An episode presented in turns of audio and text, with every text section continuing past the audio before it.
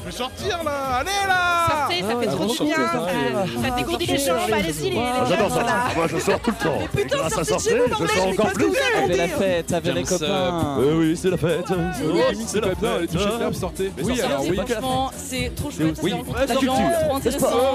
Allez-y quoi Sortez Sortez, c'est Ah, sortez les gens parce que Ok, vous voulez sortir gros chien bleu Écoutez, chez sortez. Veto, s'il vous plaît. Veuillez sortir. Je suis chaud comme un chocolat. Tous avec nous. Sors Et bonjour à tous, bonjour à toutes, bienvenue dans cette nouvelle émission Sortez, la quotidienne socioculturelle étudiante Tourangelle. Nous sommes le mardi 4 avril 2023 et aujourd'hui, Antoine et moi-même vous offrons une émission spéciale Assise internationale du journalisme 2023. Donc en effet, la semaine dernière, hein, du mardi 28 au jeudi 30 mars, tout le réseau Radio Campus, dont nous-mêmes, a été invité au MAM pour poser un plateau radio et couvrir les différents événements que proposent les assises. Alors, pour celles et ceux qui ne savent pas trop de quoi je parle, hein, les Assises internationales du journalisme et de l'information sont un rendez-vous annuel de discussion et de prospective des professionnels de l'information, organisé depuis 2007 par l'association Journalisme et Citoyenneté, présidée par Jérôme Bouvier, auquel participent les clubs de la presse, les sociétés de journalistes, les chercheurs et les syndicats de journalistes. La manifestation a été créée pour, je cite, tenter de définir les conditions de production d'une information de qualité. Elle se veut avant tout un lieu d'échange et de confrontation sur le journalisme et sa pratique. Les Assises internationales du journalisme affirment sur leur site internet rassembler chaque année plus de 800 participants, indépendamment de toute tutelle. Parmi les participants, des chercheurs ou des historiens spécialistes des médias, des patrons de presse et des créateurs de médias. L'objectif des débats et tables rondes est de faire progresser la connaissance des mécanismes pratiques qui permettent de mieux répondre à l'attente des auditeurs, téléspectateurs et lecteurs, tout en explorant de nouveaux champs de l'activité journalistique. Et cette année, le thème des assises était Retrouver le goût de l'info. Ainsi, vos dévoués euh, serviteurs que, nous sommes de sortez ont réussi à vous dégoter trois interviews exclusives de trois figures participant aux assises. Donc nous avons Jérôme Bouvier, président de l'association, comme je l'ai dit, euh, Journalisme et Citoyenneté, Anne-Sophie Novelle, journaliste et co- co-autrice de la charte pour un journalisme à la hauteur de l'urgence écologique, et Tiffaine Crézé, journaliste chargée d'éducation aux médias et à l'information au sein de l'association L'Onde Porteuse. Maintenant, trêve de blabla, je vous laisse donc avec la première interview, celle de Jérôme Bouvier, où la discussion tourne autour du thème des assises, retrouver le goût de l'info. À tout à l'heure dans Sortez. Donc euh, bonjour, nous sommes avec euh, Jérôme Bouvier, président des assises du journalisme. Alors, premier petit rectificatif. Je, je- je suis président de l'association Journalisme et Citoyenneté, euh, parce que je tiens beaucoup à ce titre, c'est le dialogue entre journalistes et citoyens. Et effectivement, j'ai créé il y a 16 ans maintenant les assises du journalisme, mais il n'y a pas de président aux assises. C'est une- pas une structure juridique, c'est la présidente de l'association qui organise les assises de Tours, de Tunis et de Bruxelles. Mais voilà. Excusez-moi. Mais, mais néanmoins, bonjour et ravi. Alors euh, on va poser un peu des petites questions euh, déjà sur euh, un peu le thème des assises, donc le goût de l'info. C'est quand même un, un thème plutôt large et, assez, et plutôt intéressant, on va dire. Euh, déjà aussi, euh, depuis quand, pour vous, on a perdu le goût de l'info? Et pourquoi? Alors, si j'ai proposé ce, titre-là à, tous les partenaires des assises cette année, et si finalement ils l'ont euh, validé, c'est pour. euh, bah, je vais essayer de le résumer assez vite. Les trois dernières éditions, elles étaient très thématiques liées à des, drames ou des anxiétés euh, presque inconnues avant. On va dire qu'on a eu une édition spéciale informée au temps du Covid, en plein confinement. Enfin, je crois qu'on ne mesure pas à quel point euh, notre manière de regarder l'actualité du monde, nos comportements humains euh, a été profondément bouleversé par ça, parce que le monde a été à l'arrêt. hein. Tout d'un coup, on s'est mis aussi à, se méfier de l'autre. Enfin, je vois encore des réflexes, m'amusait c'était hier en, en, en repensant à ça. On s'embrasse, on s'embrasse pas, on se touche, on se touche pas, on se dit, on se serre la main. Enfin, il y a tout un tas de choses qui ont profondément changé notre rapport au monde parce que la visioconférence est installée, parce qu'on s'est mis en- une sorte de protection euh, du monde et que voilà, c'est un premier. Deuxième choc, la guerre en Ukraine. On a fait une édition aussi spéciale autour de ça parce que bah, la guerre en- retour en Europe, quoi, avec, euh, avec toutes ces menaces euh, que ça fait peser, avec l'horreur que ça, que ça fait vivre aux Ukrainiens, bien sûr, mais aussi avec les menaces que ça fait peser sur l'Europe.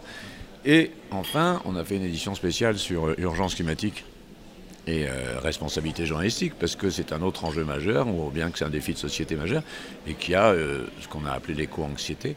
Donc, en trois ans, on a une société quand même qui affronte les uns derrière les autres des, murs qui sont extrêmement euh, difficiles à, dont on ne voit pas trop l'issue. Et on s'est dit, On ne va pas refaire du thématique, il faut essayer d'englober cette période et essayer de la comprendre. Et qu'est-ce qui s'est passé pendant ces trois ans? Et comme notre baromètre annuel sur l'utilité du journalisme a, entre guillemets, documenté, en tout cas apporté de, l'eau à, à, ce moulin, en disant qu'il y avait à peu près un tiers de nos... Je ne sais pas si vous avez eu les résultats de ce baromètre 2023. Il y a un tiers de nos concitoyens qui disent que oui, effectivement, ils ont tourné le bouton. Ils ne veulent plus, quoi, depuis trois ans.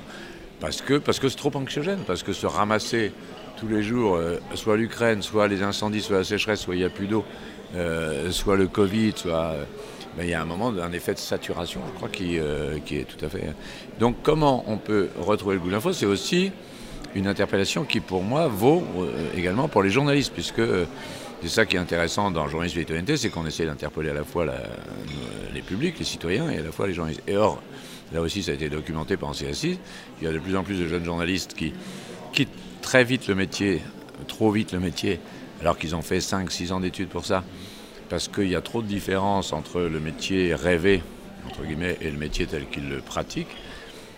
Et aussi, ça rejoint le Covid, l'absence de voyage, l'absence de... parce qu'ils espéraient partir couvrir le monde, etc. Qu'ils n'ont pas bougé, parce qu'ils sont derrière un ordi, que partir couvrir le monde, ça coûte cher, que l'économie de la presse va pas bien. Donc on peut multiplier les, raisons. Mais il y a aussi, euh, chez un certain nombre de nos, de, nos confrères, nos concerts, y compris les jeunes, et ça c'est plus inquiétant, euh, dire bah non, c'est pas ça finalement que je voulais faire. Euh, et, je, veux retrouver du sens à ma vie autrement et ailleurs. Donc ces deux conjonctions-là, les interroger de façon large, nous a semblé être une. Voilà, comment on retrouve le goût de l'info et comment on le retrouve ensemble.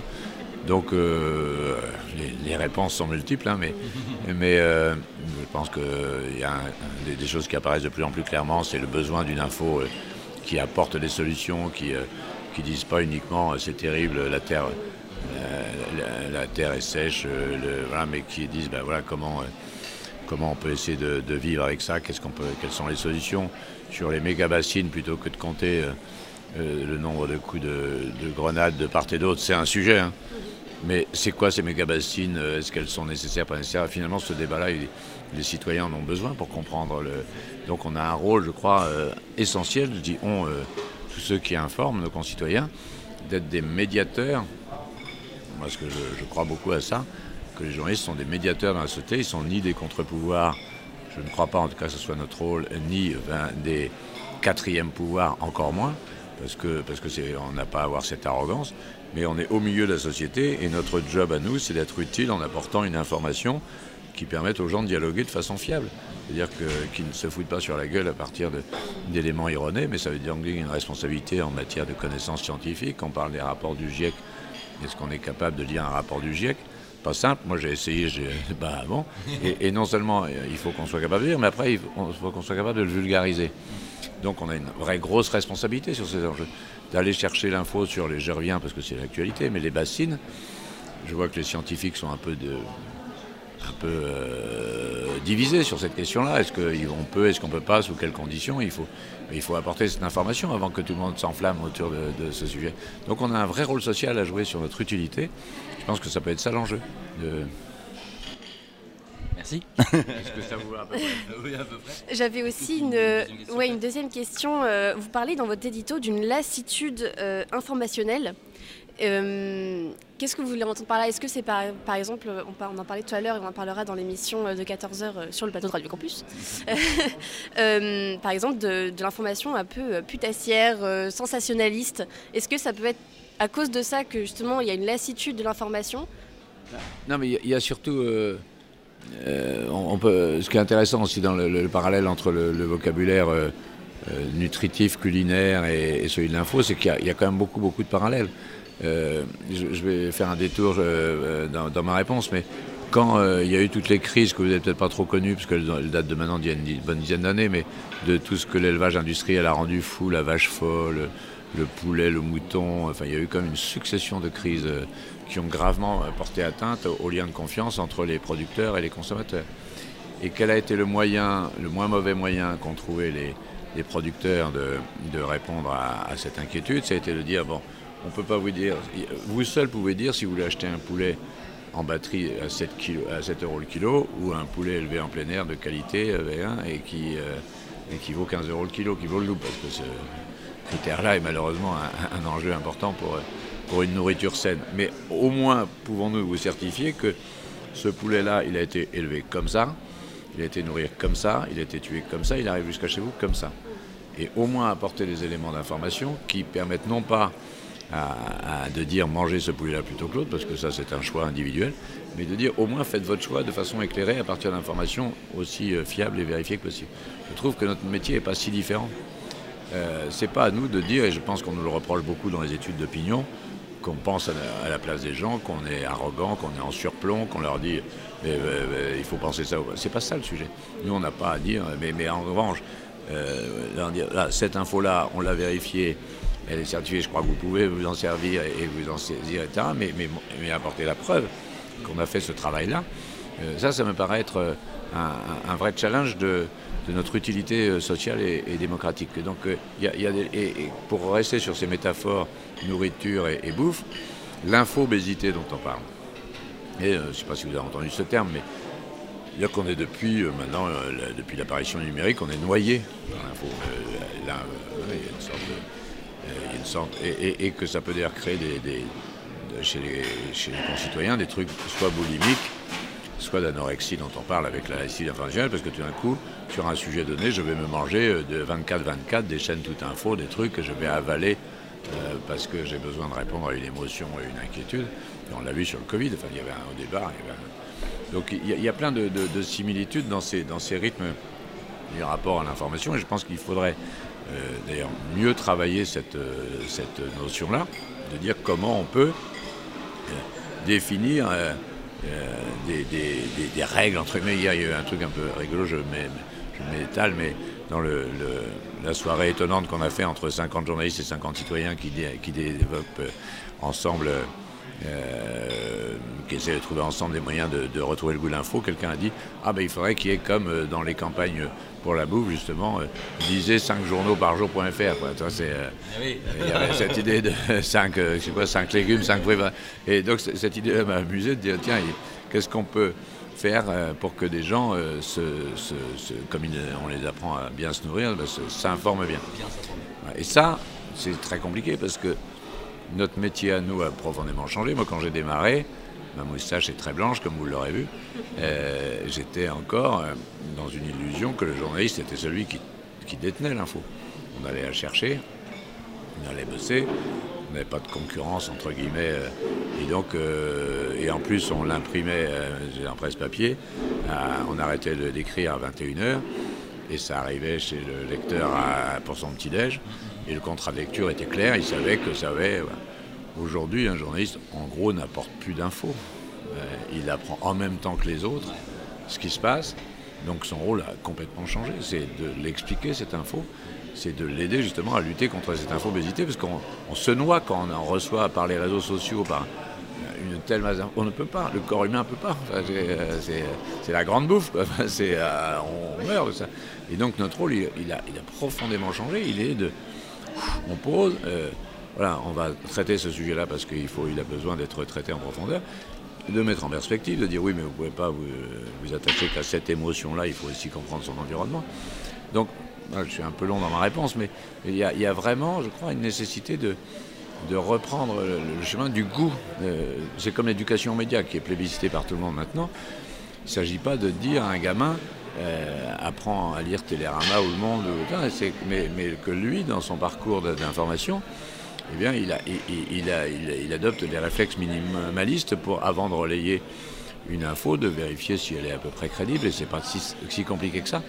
Hein, et donc on peut avoir ces réflexes-là, mais aussi de lui donner, quand je dis donner le goût de l'info, aller au théâtre, aller au concert. C'est pas comme ça. Et pas tout d'un coup j'arrive à 20 ans euh, au concert et je me dis, voilà, il faut un accompagnement, il faut, faut, donner le goût de la musique, il faut donner le goût du spectacle vivant. Faut. Et l'info, pourquoi ce serait naturel? Je pense qu'il faut accompagner tout au long de sa vie quelqu'un pour dire ben, bien s'informer, ça veut dire ça, c'est dire croiser les sources, ça veut dire croiser les... Donc je pense qu'il y a besoin d'un effort collectif, qui n'est pas uniquement l'école, sur comment on peut redonner à chacun le goût de bien s'informer, comme on lui donne, le, et parce qu'il a compris son intérêt à ça, la nécessité de bien bouffer, de bien se nourrir. Je pense que c'est de même nature. There is no tomorrow.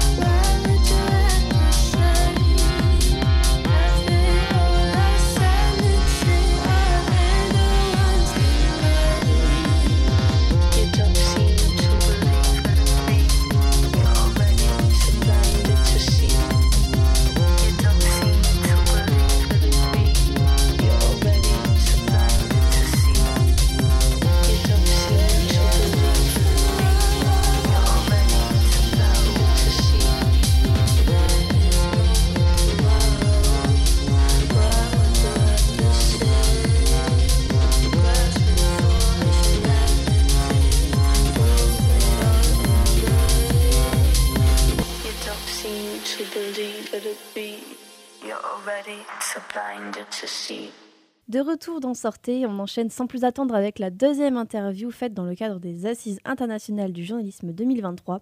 Nous allons maintenant vous diffuser l'interview que nous avons faite avec Anne-Sophie Novelle, journaliste et co-autrice de la Charte pour un journalisme à la hauteur de l'urgence écologique. Durant cet échange, nous avons discuté le rôle du journalisme dans le traitement de l'urgence écologique à l'égard du grand public. Bonne écoute sur Radio Campus Tour. Donc nous sommes avec euh, Anne-Sophie Novelle, qui est journaliste, réalisatrice, co-autrice de la charte pour un journalisme à la hauteur de l'urgence écologique. Bonjour. Bonjour. Euh, je ne sais pas si tu, veux, euh, si tu veux commencer ou si je... Bah, on va commencer déjà par les bases, on va dire. Qu'est-ce que cette charte pour un journalisme à la hauteur de l'urgence écologique Qu'est-ce que c'est Qu'est-ce qu'on y trouve C'est un texte qui a été lancé en septembre 2022, 14 septembre 2022 qui a été rédigé sur l'espace de cinq mois par un collectif de journalistes euh, venus de tout horizon. Euh, et qui est parti du constat que nous n'avions pas de texte euh, dans la presse française qui indique un peu le cap à suivre pour bien traiter des questions liées à l'urgence écologique.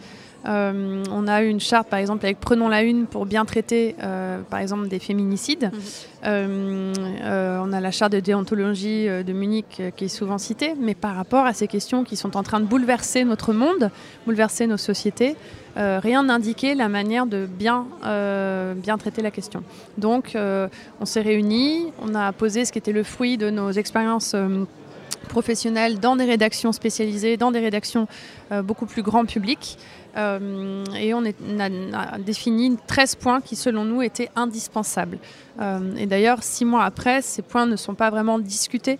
Euh, les journalistes disent juste bah, j'arrive à m'emparer de tel, tel, tel point. Sur les autres, j'ai pas forcément la marge de manœuvre et il est important que ça infuse à d'autres niveaux du média. Et on peut retrouver quoi, par exemple, dans ces points euh, les plus, les plus Alors, cités, on va dire enfin, Si les plus ça vous intéresse, le site de la charte, c'est chartejournalismeécologie.com. Donc euh, euh, là-dessus, la, la charte en 13 points euh, est indiquée. On, on- on explique que c'est important d'avoir une vision transversale des enjeux, que c'est important de faire attention à la sémantique, à la pédagogie, de faire des rappels d'ordre de grandeur, de recontextualiser. Des choses qui peuvent peut-être paraître basiques, j'en conviens, euh, mais qui souvent ne sont pas faites. Euh, et donc euh, voilà, on peut facilement faire la différence avec des petites manières de rappeler voilà, dans quelle histoire nous sommes en train de nous inscrire. Et après, il y a des points, en effet, peut-être plus compliqués à mettre en œuvre, qui touchent plus à un journalisme bas carbone, c'est-à-dire faire attention à son impact écologique lorsque l'on travaille. Donc ça touche aussi ça à la structure de presse qui porte la rédaction.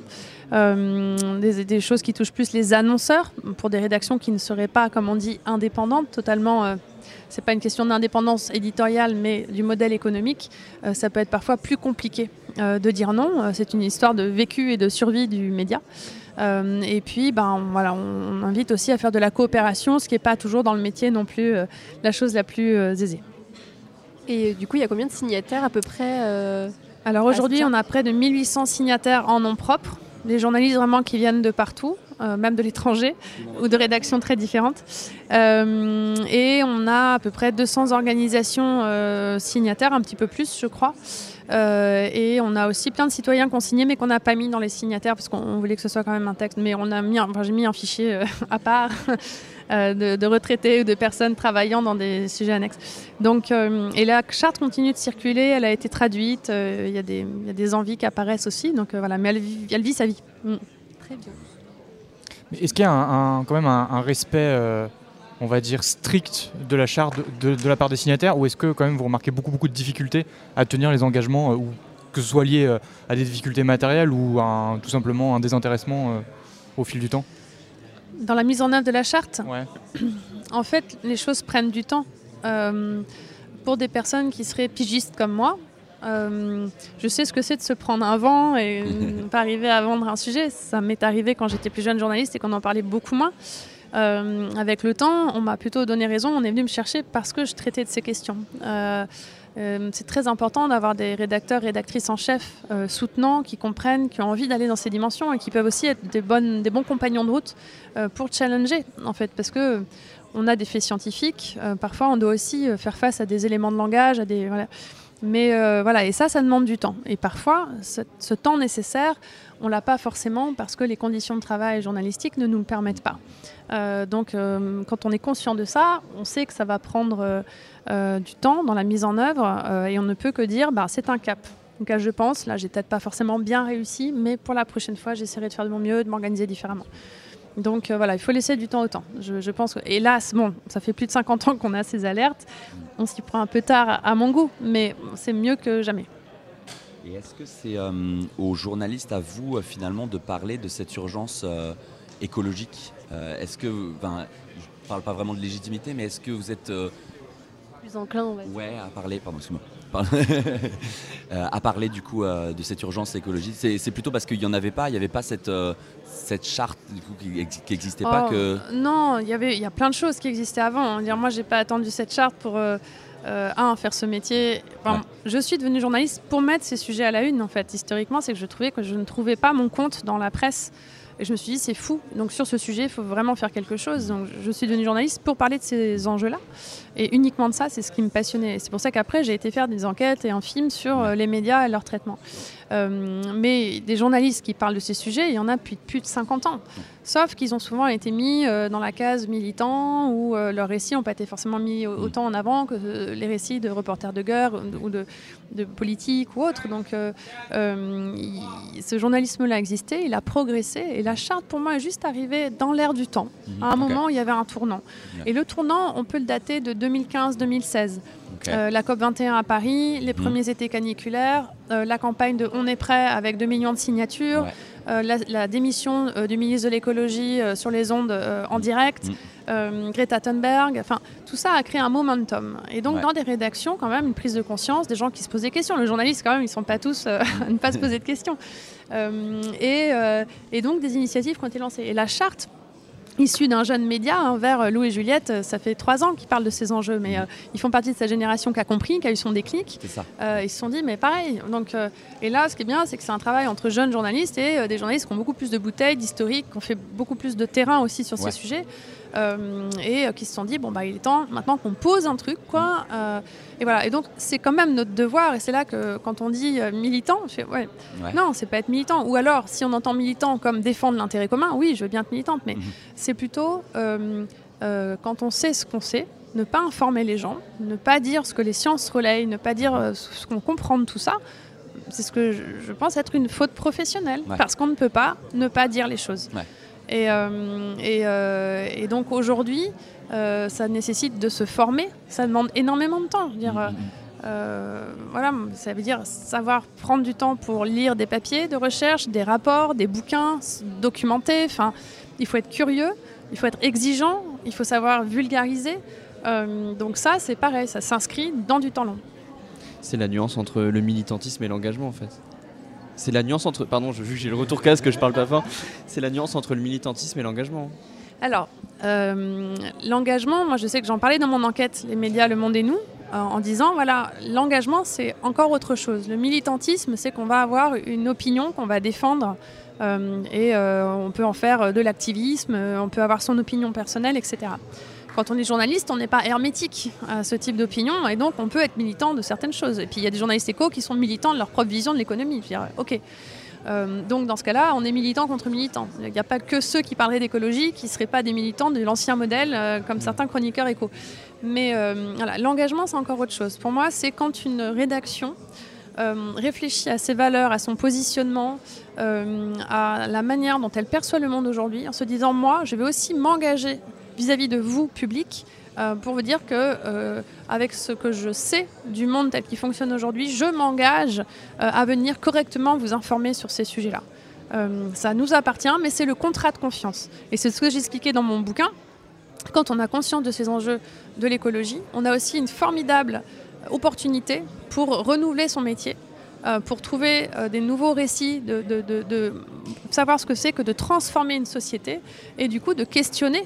Alors, on parle beaucoup d'intersectionnalité en ce moment, bah, ça c'est très, très fertile en fait, journalistiquement parlant, ça, ça ouvre plein de portes. Euh, mais c'est important de savoir d'où on vient, historiquement parlant, euh, et vers où on se projette. Euh, et du coup, comment questionner ça de manière beaucoup plus riche? Et c'est ça que moi j'observe avec beaucoup d'intérêt en ce moment, c'est que les jeunes générations, du coup, qui sont plus aguerries que les, les boomers, dont je fais peut-être même partie, j'en sais rien, euh, mais euh, arrivent à, aussi se poser ces questions-là. Ça peut déstabiliser les plus anciens et c'est normal. Eux, ils ont grandi sans se poser de questions. C'était leur monde. Il faut aussi accompagner avec douceur. et voilà, je pense qu'on n'a même plus le temps de se, de se battre en fait autour de ça. Donc c'est surtout parlons-en et trouvons des espaces de débat. Et c'est là que les médias ont un rôle de, moi ce que j'appelle les médias médiateurs. C'est ce que je trouve les espaces fertiles où on peut exposer ses points de vue. Et vous évoquiez justement le fait que les, les jeunes générations de journalistes sont plus habiles pour parler des questions euh, environnementales. Mais est-ce que malgré tout le, le modèle économique du monde médiatique ne reste pas un frein euh, à cette, euh, au fait de bien traiter les questions environnementales? Il y a une multitude de modèles économiques différents dans le monde médiatique. Euh, il y a des médias qui fonctionnent de manière traditionnelle, qui font un très bon travail. Il y en a qui sont peut-être avec d'autres modèles. Qui... Il n'y a pas de systémie euh, là-dessus. Euh, on montre quand même que des médias indépendants arrivent quand même mieux à faire de l'investigation, à faire des, des sujets. Mais il Qui y a sont peut-être pas encore assez, on va dire, mainstream. Parfois, ils n'ont pas les moyens de le faire. Donc, euh, on peut être un petit métier indépendant, ne pas arriver à faire de l'investigation parce qu'on peut être empêché euh, ou vulnérable euh, ou attaqué en justice, procédure Bayon. Enfin, vous voyez, on est voilà des grandes rédactions qui s'y mettent et qui s'y mettent ensemble, comme ça fait de plus en plus, offrent aussi. Euh, des choses très intéressantes. L'enquête du monde sur les polluants éternels euh, ou d'autres auparavant sur le glyphosate a donné euh, naissance à des positionnements très forts entre le point et le monde, avec des rédacteurs en chef qui se sont querellés de manière assez forte. Et ça, je, je, je, je- et c'est pas parce que c'est Xavier ou derrière, voilà, que ça n'a pas laissé euh, la parole à ce type de sujet euh, très très fertile. Donc j'en fais pas un truc de systématique. Euh, je, je pense qu'il y a des très bons confrères et consoeurs un peu partout, qu'il faut vraiment regarder au cas par cas.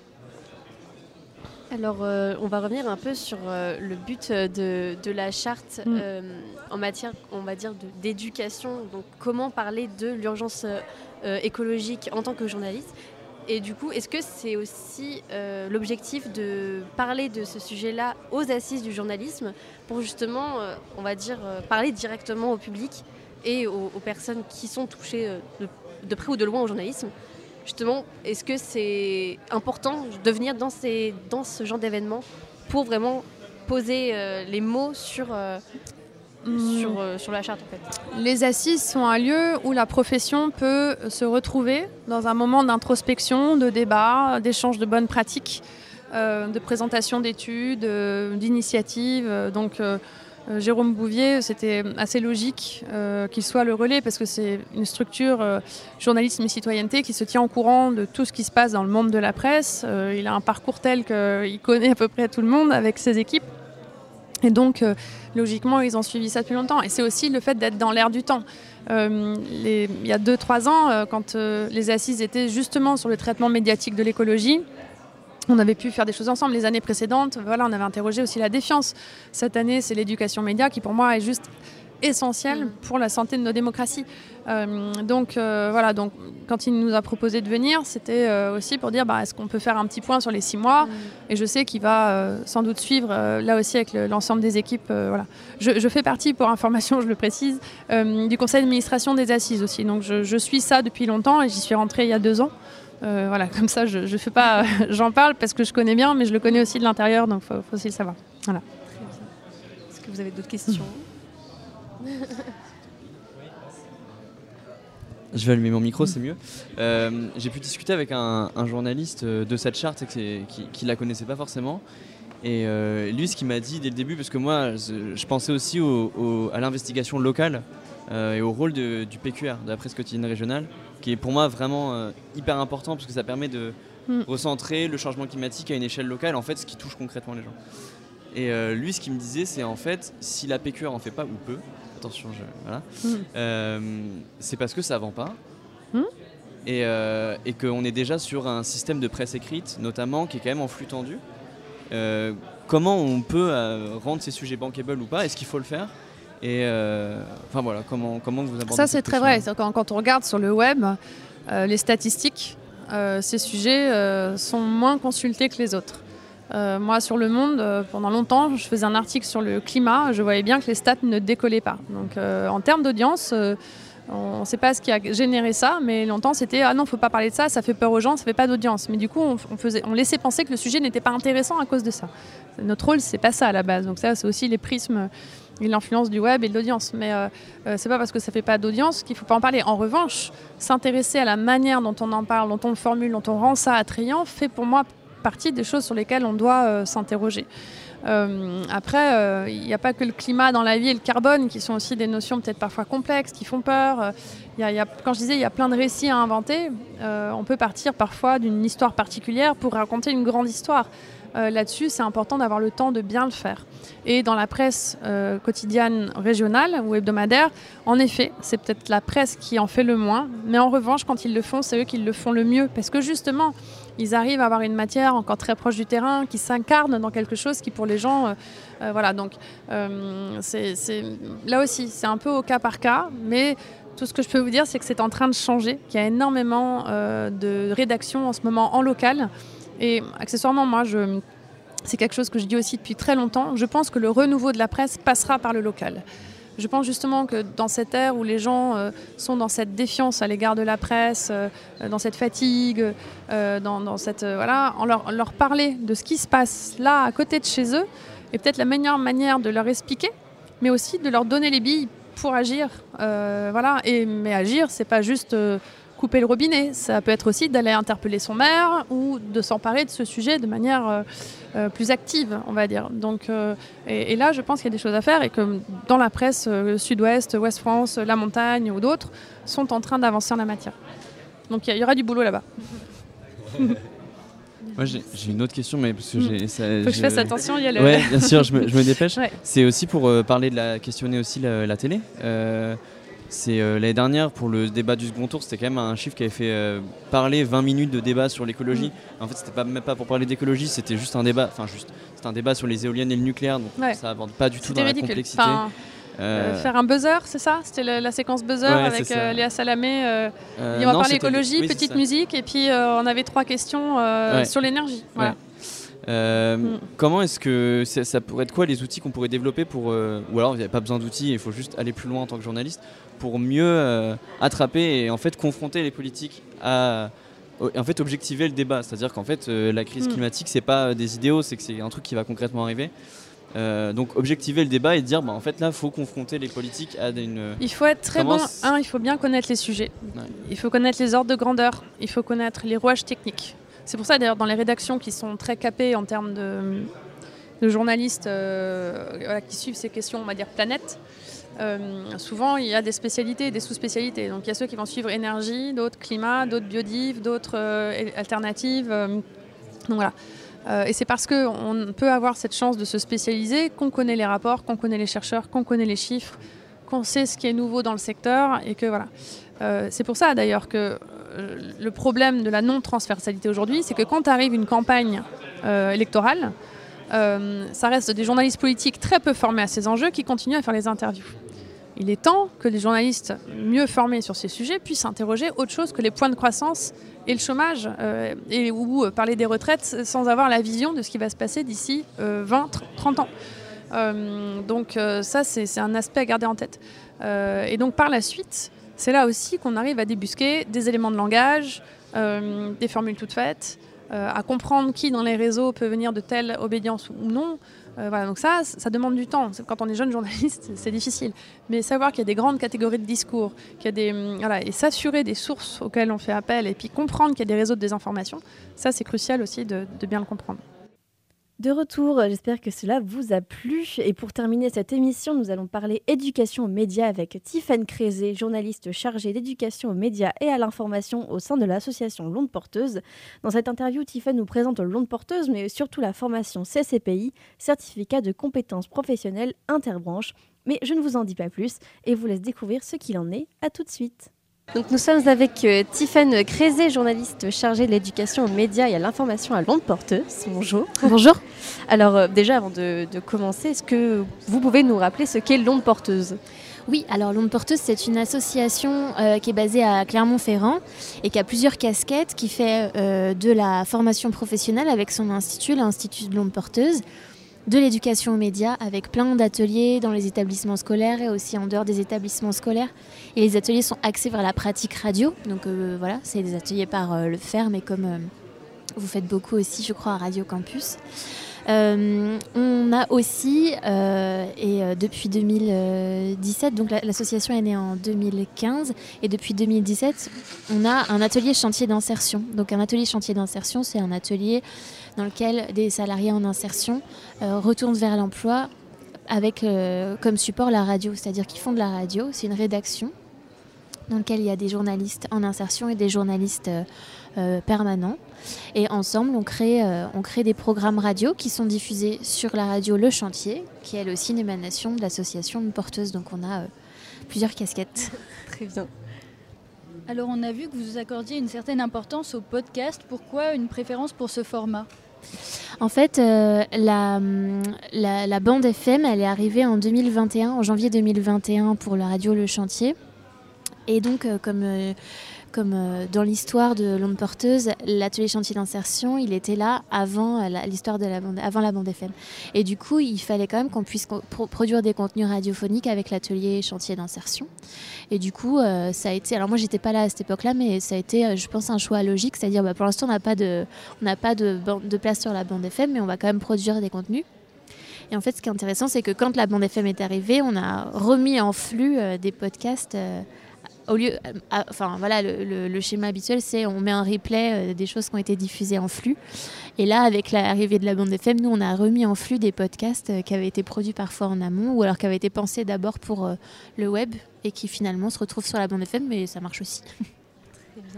Alors on parlait tout à l'heure euh, d'éducation aux médias. Donc vous avez une formation qui s'appelle le CCPI, donc CCPI certificat de compétences professionnelles interbranches, c'est ça? Alors est-ce que vous pouvez nous expliquer en quoi consiste euh, cette euh, formation? Alors le CCPI, en fait, c'est une volonté des branches professionnelles. Il y, a eu deux, il y a deux branches professionnelles, la branche de la presse et la branche de l'audiovisuel, qui ont voilà, lancé cette, cet appel à- pour un CCPI. Donc en fait, euh, ça c'est un, c'est une formation, c'est un certificat. Elles ont euh, euh, ouvert l'appel à, à manifestation à des organismes de formation. L'onde porteuse étant un organisme de formation, on faisait déjà en fait des formations sur l'éducation aux médias et à l'information. Euh, on s'est positionné sur le CCPI. Donc le CCPI, ça pour dire que c'est pas l'onde porteuse qui l'a créé, c'est euh, les branches professionnelles qui ont souhaité que cette certification, elle soit mise en place par des organismes euh, de formation.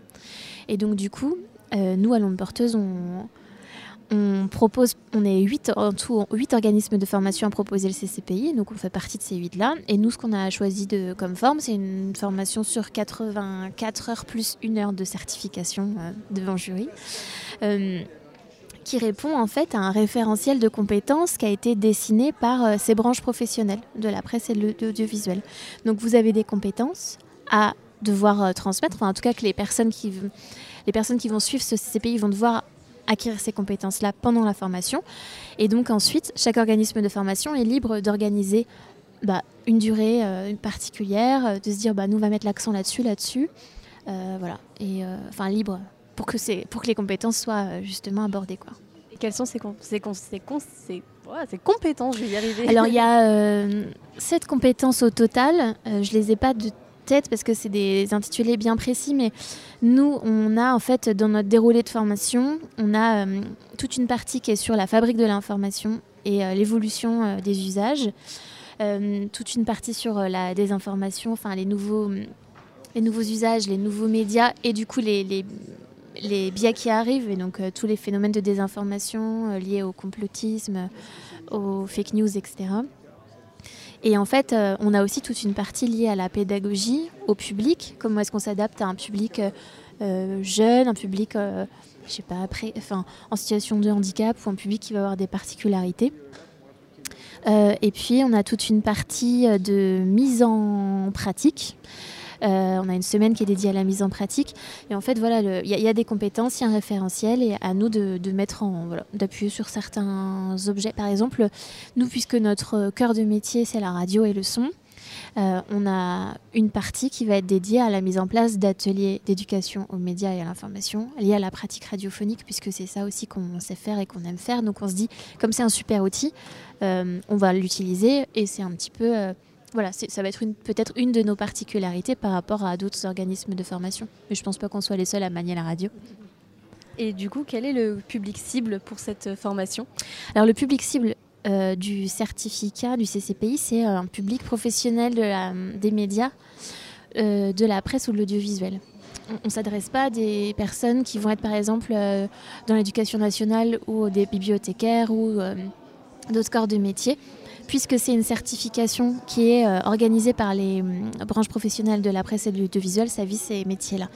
Donc la particularité, oui, c'est qu'on s'adresse en majorité à des journalistes. D'accord, donc euh, comme vous nous le disiez, euh, cette formation, elle est proposée par plusieurs organismes, notamment le PJT, c'est l'école publique des journalismes de Tours. Donc quelles sont les particularités par rapport à ce que pourrait proposer justement cette école? Alors, je vous avoue que je ne sais pas précisément ce que propose euh, le PJT dans son déroulé euh, précis euh, pour le CCPI. Je ne sais pas en combien d'heures est-ce qu'il propose le CCPI, puisque chacun module, en fait, fait, le nombre, propose le nombre d'heures qu'il qu'il estime nécessaire. Donc, je ne saurais pas vous dire comment est-ce qu'on se positionne vis-à-vis de l'offre de le PJT. Je suis désolée. Pas grave. Et, et du coup, c'est, ça marche par promotion. C'est, du coup, c'est combien de personnes par promotion, du coup, si c'est le cas? Alors nous, on va commencer la semaine prochaine à ouvrir notre première session du CCPI on a euh, 11 personnes qui sont inscrites.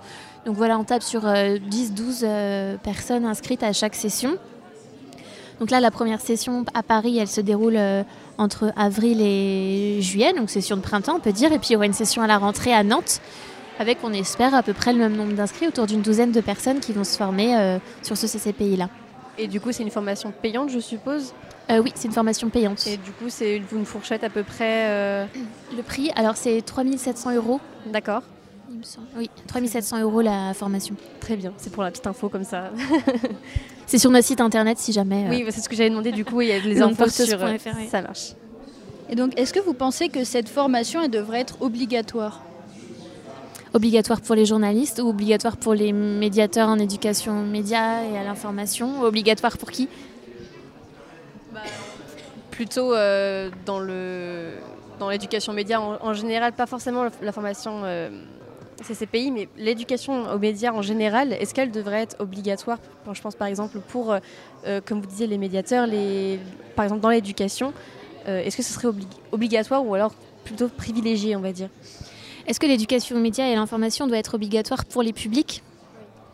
C'est-à-dire euh, pour, par exemple, des écoliers jusqu'à nos grands-parents? Je pense que ce serait intéressant que ce soit, euh, en tout cas, une partie, euh, que ça fasse partie intégrante de ce qu'on apprend à l'école pour se construire une culture médiatique et un esprit critique. Je pense que ce serait im- important que ça infuse effectivement plus largement dans la société et que ça soit pas un objet comme ça qui qu'on étudie deux heures par semaine euh, quand on a le temps et le budget. En fait, je trouverais ça intéressant que tout le monde ait accès à un micro, que tout le monde ait accès euh, à euh, la production d'un journal, que tout le monde comprenne c'est quoi une ligne éditoriale. c'est quoi la construction d'une. comment est-ce qu'on construit une théorie du complot avec quelle rhétorique Oui, ça me semblerait intéressant et je pense que ça permettrait. comment dire ça c'est- L'information, c'est la façon dont on aborde euh, le monde et la société. Et du coup, euh, si on a, euh, si on comprend pas comment elle est construite, on peut plus facilement se faire avoir. Et du coup, on peut avoir un regard un peu euh, parfois biaisé sur euh, la société ou le monde de- tel qu'il peut être. Donc, oui, j- j'adorerais que l'éducation aux médias, ce soit pas un sujet, mais que ce soit partout, tout le temps, infusé à tous les moments de la vie pour que chacun ait ce bagage-là. Récemment, alors j'ai pas la date précise, mais je sais qu'il des- y a un budget qui a été alloué à, beaucoup d'écoles pour euh, faire de l'éducation média avec des radios partenaires. Euh, c'est très récent, donc euh, voilà, ça se mette en place. On va voir comment, à quel point c'est opérationnel, mais comment toi et ton organisme vous accueillez ça? Est-ce que c'est une bonne chose?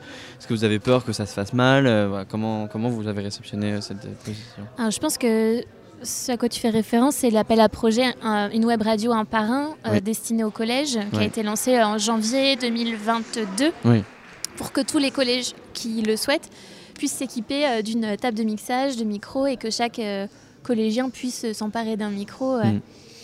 Euh, et donc nous, on s'est inscrit Parce que ce- ouais, moi j'ai eu des, des retours où euh, bah, ils ont un road, euh, euh, puis ils en font rien avec. Enfin, c'est un budget euh, qui est alloué. Enfin, qui comment on peut aller plus loin Est-ce que ça c'est utile Est-ce que ça sert euh, C'est suffisant? Eh ben, dans ce projet-là, euh, donc il y avait une web radio un par un, et du coup l'idée c'était que normalement chaque établissement scolaire était accompagné d'un parrain ou d'une marraine. Nous, Langue Porteuse, on, marraine euh, 10 établissements scolaires qui euh, se sont inscrits dans ce projet-là et qui ont une roadcaster, enfin ça devrait arriver normalement la roadcaster. Et euh, l'idée c'est de les accompagner, parce que si tu as juste euh, une... c'est super une roadcaster en même temps, mais si t'as pas derrière, euh, si tu sais pas comment t'en servir au sens euh, tout simplement déjà technique ou, euh, juste ben, qu'est-ce qu'on peut faire de joli ensemble, euh, d'intéressant, euh, c'est un petit peu dommage. Donc oui, effectivement, si tu parachutes juste euh, une roadcaster et, euh, et qu'il n'y a pas d'accompagnement derrière, c'est un petit peu dommage. Mais en général, les établissements scolaires qui euh, s'équipent d'une roadcaster, en tout cas qui euh, se sont mobilisés sur cet appel à projet-là, c'était des établissements scolaires dans lesquels il y avait des professeurs super investis déjà euh, sur le plan de l'EMI et de, la web radio. Et bien souvent, c'est des professeurs qui étaient déjà quand même armés euh, avec quelques outils. Mais, euh, mais je ne sais pas comment ça se passe partout. Nous, dans les établissements qu'on marraine, tous n'ont pas reçu leur roadcaster pour le moment, alors que c'était censé être pour la rentrée. Donc il y a eu des petits couacs. Euh, mais bon, on- je, trouve ça difficile de, de- de- de critiquer quand même une telle, euh, une telle démarche parce que ramener la radio dans les collèges, moi j'aurais adoré avoir une roadcaster euh, en sixième. Quoi. Donc effectivement, je pense qu'il y a eu des petits couacs et qu'il faut absolument de la médiation. Mais euh, l'idée est belle quand même. Vas-y. Alors, euh, donc, on, on voudrait vous parler aussi donc, du rôle des associations, de, des radios associatives pardon, euh, dans cette éducation aux médias. Est-ce que vous pensez que ces structures sont adaptées à cette éducation ou alors il y en a d'autres qui sont plus adaptées? Euh, moi, je pense que les radios associatives sont complètement adaptées pour faire de l'éducation aux médias et à l'information. Il n'y a pas de question là-dessus pour moi. Enfin, c'est c'est une super école pour euh, plein de gens et et voilà, c'est nécessaire euh, que ça existe et c'est nécessaire qu'on puisse euh, faire circuler les micros et euh, faire circuler les roadcasters parce que voilà, c'est la.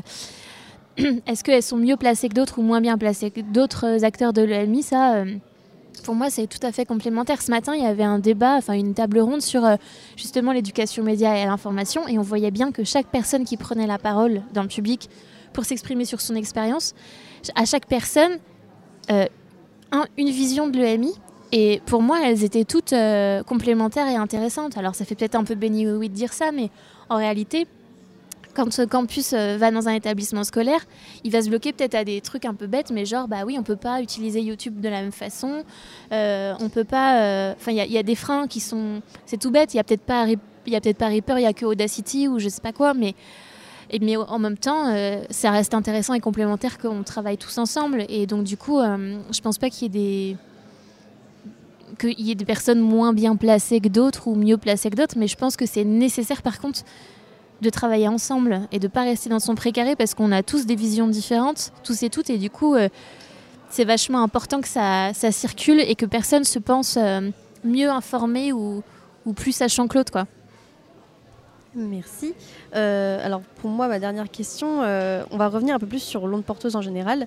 Euh, vous parliez tout à l'heure d'insertion et j'ai vu sur, donc, le, sur le site de l'onde porteuse que vous aviez un dispositif, enfin, je ne sais pas trop ce que c'est, j'ai pas eu trop le temps de regarder, mais je, vous attendais pour, répondre à ma question. J'ai vu pa- passer un chantier d'insertion. Est-ce que vous pouvez me dire de quoi il s'agit exactement? Oui, le chantier d'insertion, du coup, c'est hum, ce que j'expliquais tout à l'heure, c'est ce qui a été créé en 2017. Donc un chantier d'insertion, c'est euh, de la même façon qu'il peut exister des chantiers d'insertion, euh, par exemple de, euh, je sais pas, de- de- d'espaces verts ou de parfois de ménage ou de couture, enfin bref, sur plein de secteurs. Nous, on a décidé de faire un chantier d'insertion sur la radio. Donc, c'est-à-dire que les personnes qui viennent sont des personnes qui sont éloignées du milieu de l'emploi pour plein de raisons différentes. Ça peut être, je sais pas, euh, euh, un arrêt maladie longue durée, ça peut être un burn-out, ça peut être euh, tout un tas de raisons liées par exemple au logement ou à l'environnement familial. Enfin bref, il y a tout un tas de raisons qui font qu'à un moment donné, on peut sortir du circuit de l'emploi.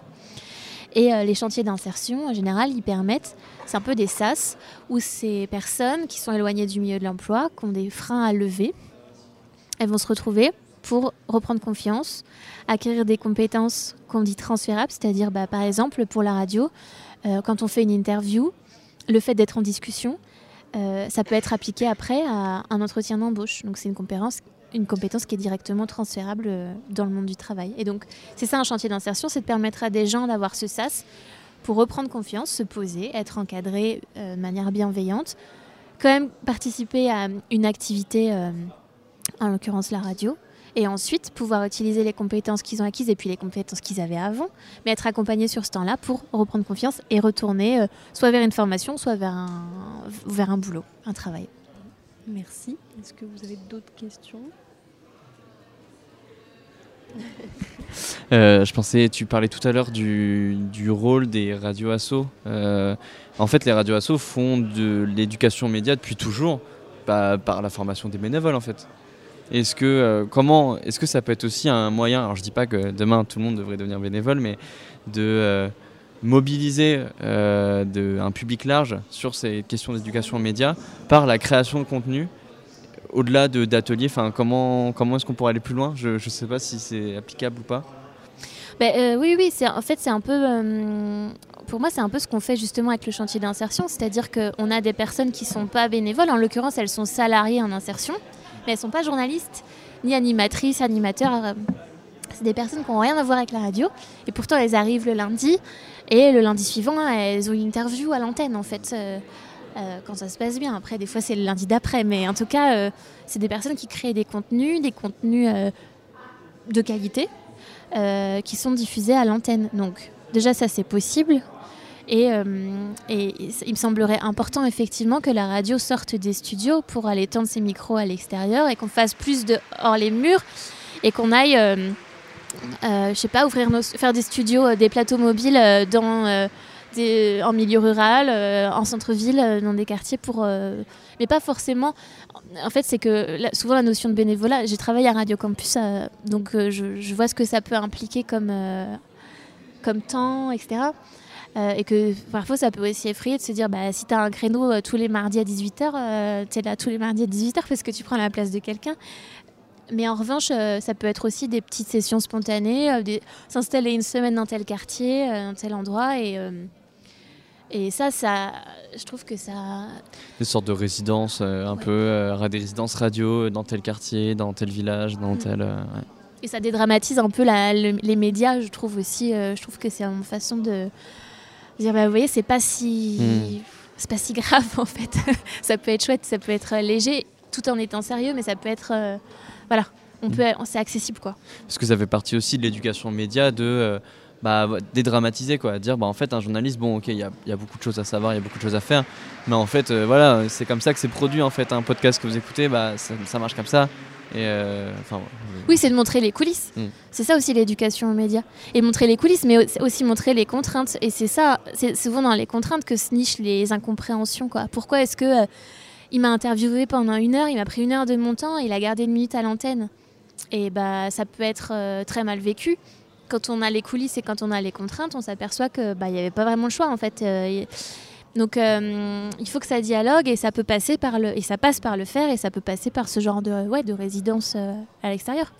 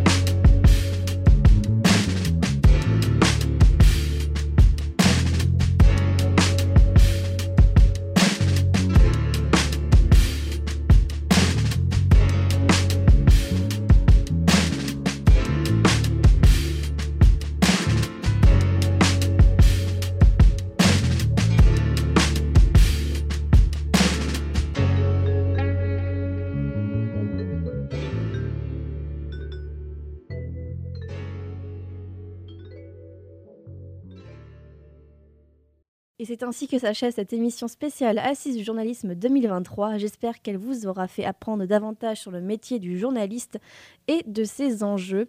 Et sur ce, je vous dis à bientôt dans Sortez sur Radio Campus Tour.